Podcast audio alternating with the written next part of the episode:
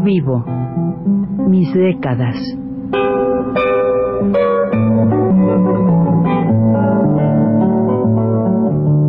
Juan de la Cabada, mediante esta serie de programas radiofónicos, narra los momentos más intensos de su existencia como escritor, trotamundos, militante de la condición humana, todo lo cual es ya patrimonio de nuestra mejor literatura.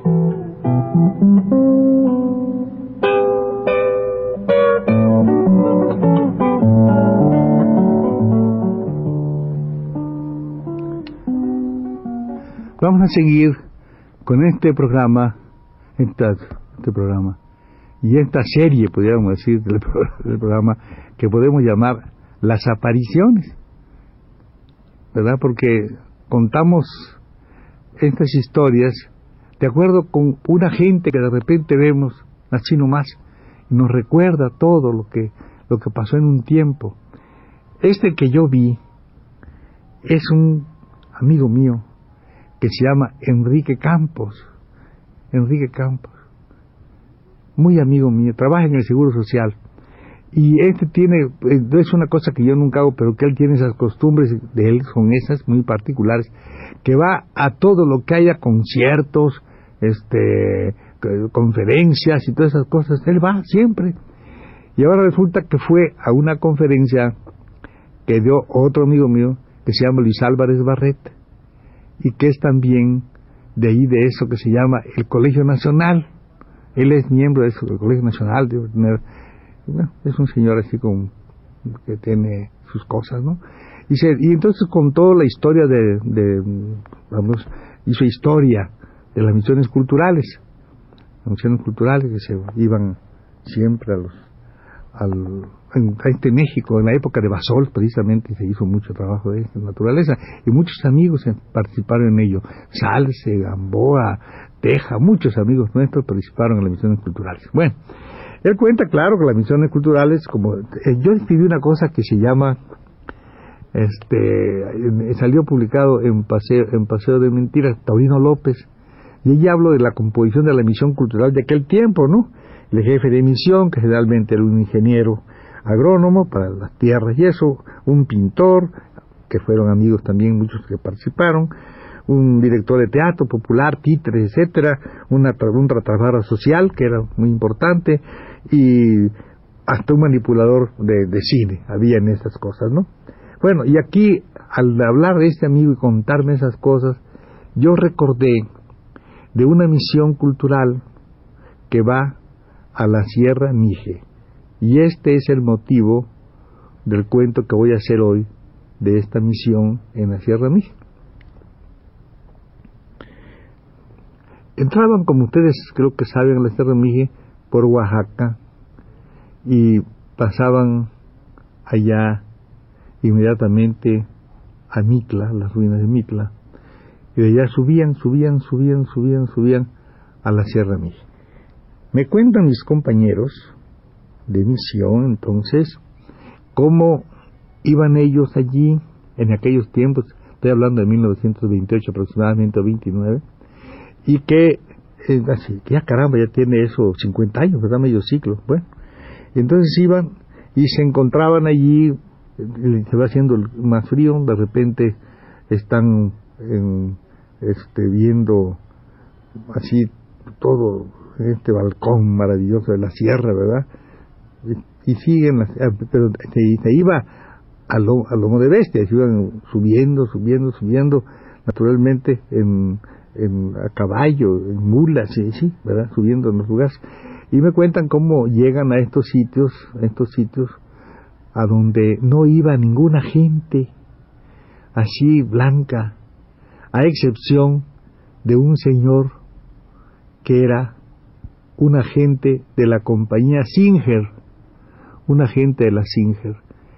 Este señor agente de la Singer, ¿verdad? Como el trabajo lo hacían, todo el trabajo se hacía lo que pudiéramos llamar comunismo primitivo.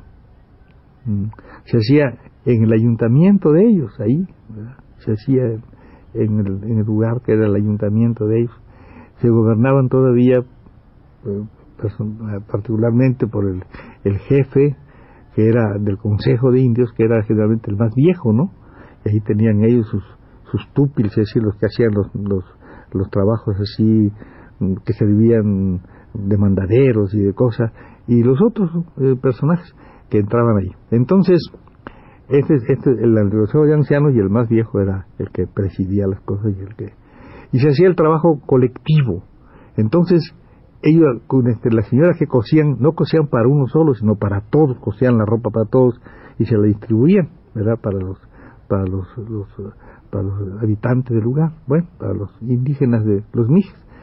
Así era. Entonces, cuenta cómo este señor que hacía estas cosas, que vendía las máquinas de coser, pues les descubrió que, bueno, claro, a todos se les ocurre robar, ¿no? A los indígenas, desde luego, Él les dijo que no valían sus nombres, porque se llamaban Pedro Anastasio, este, este Pablo, este, Pablo Antonio, así que eso no, no, no tenía, ellos ponían los nombres que les ponían, más el del padre, ¿no?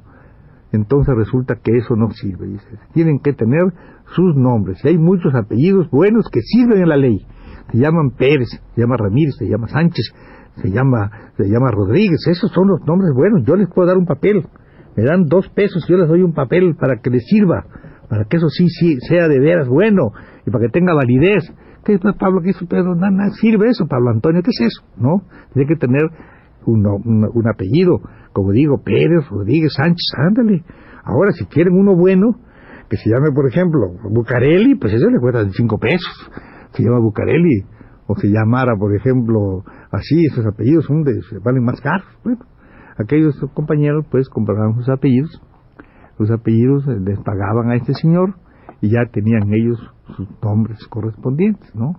Porque le vendía los apellidos. Entonces, era muy curioso como me contaban ellos que estos compañeros ahora tienen una música extraordinaria, ahora han llevado premios en música estos compañeros Mijes. Yo estuve ahí, fui, fui jurado, hace dos años, muy interesante, pero en aquellos tiempos no, no, no, no sabían ni reír. Es una cosa importante el trabajo de, sobre todo de Basols en aquel tiempo y de los compañeros que misioneros no sabían aplaudir, no sabían nada de eso.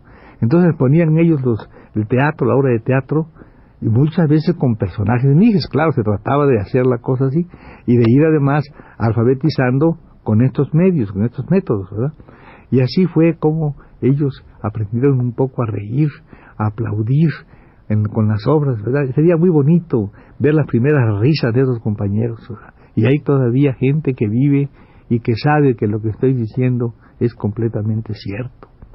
Entonces ahí, en eso, eh, había un grupo de gentes que le llegaban a comprar el café. Eran también de la misma cultura, nada más que eran lo que le llaman los indios güeros. Eran estos que fueron descendientes de, franceses y gente cuando la, invasión francesa, entonces que quedaron allí, se quedaron allí estos, estos güerillos y son de la misma cultura, por eso le llaman indios güeros, porque son de cultura, de cultura indígena, y ahí están ellos, pero esos aguzarazos se ponían allí, tenían sus caballos y llegaban a comprar el café y lo compraban al precio que les daba la gana, se llegaban ahí y si no se los vendían se quedaban ahí tirados, nada más con la bestia ahí esperando que aquellos accedieran porque no tienen otra comunicación, no tiene salida, no tenía salida el producto, entonces al fin y al cabo se lo compraban al precio que querían. Después, cuando llegaron las misiones, empezó a trabajarse esto, empezó a, que tuvieran ellos un fondo para no tener que vender sus cosas a, a precios irrisorios y fueron poco a poco ya este, pues ganando en ese sentido, ¿no? Cuando las cosas se quieren hacer bien y hay alguna gente que, que, que, tiene honestidad, se va resultando, va resultando.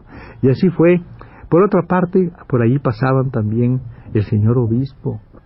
El señor obispo pasaba ramblando con todos los sentaditos que tenían la gente.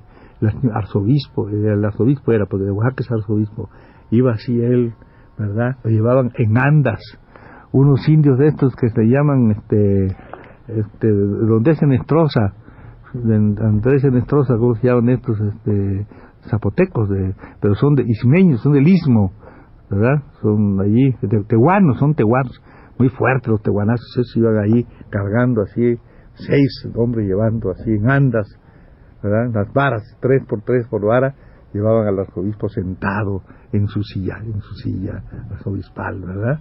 Y ahí, detrás, detrás, venían dos jesuitas, dos jesuitas con sus altímetros y todas esas cosas, aparatos, midiendo las cosas así un poquito lejos, y ahí iba la cosa este, describiendo, y son descripciones muy interesantes para sus fines.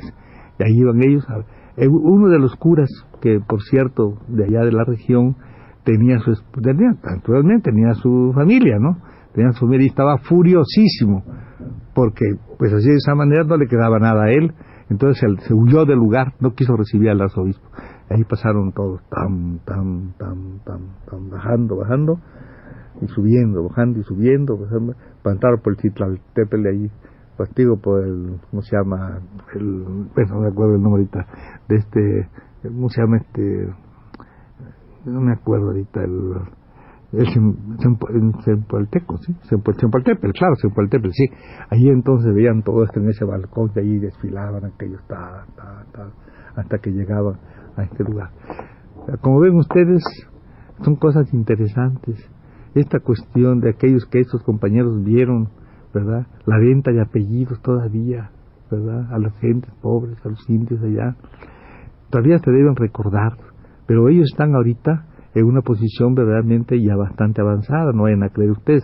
Aquí tengo amigos que ya están, van a recibir paramédicos, que están estudiando, uno está casado incluso con una muchacha, me parece que es extranjera, no, tiene caso, ¿verdad? Pero bueno, está muy bien y, y van poco a poco progresando.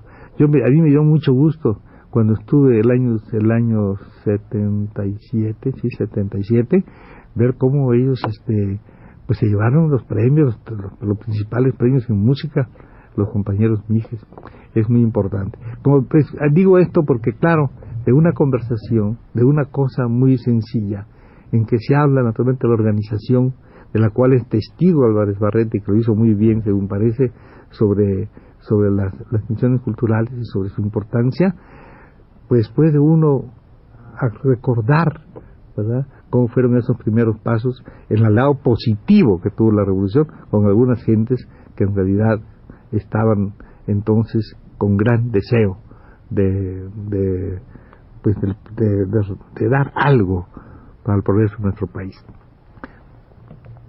Si me quedara tiempo, podría ser todavía una cosa este, de otro amigo, pero vamos a dejar el cuento de Alejandro Suárez, lo dejaremos también para la aparición, digamos, del la próxima vez en que posiblemente hablemos de eso y volvamos otra vez sobre el tema de Cuba. Hasta pronto, hasta la, hasta la próxima semana.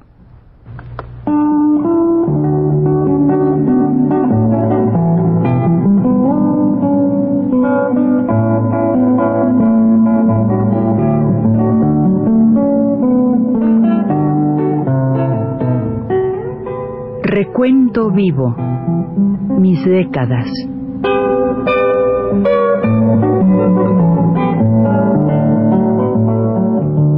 Juan de la Cabada, mediante esta serie de programas radiofónicos, narra los momentos más intensos de su existencia como escritor, trotamundos, militante de la condición humana, todo lo cual es ya patrimonio de nuestra mejor literatura.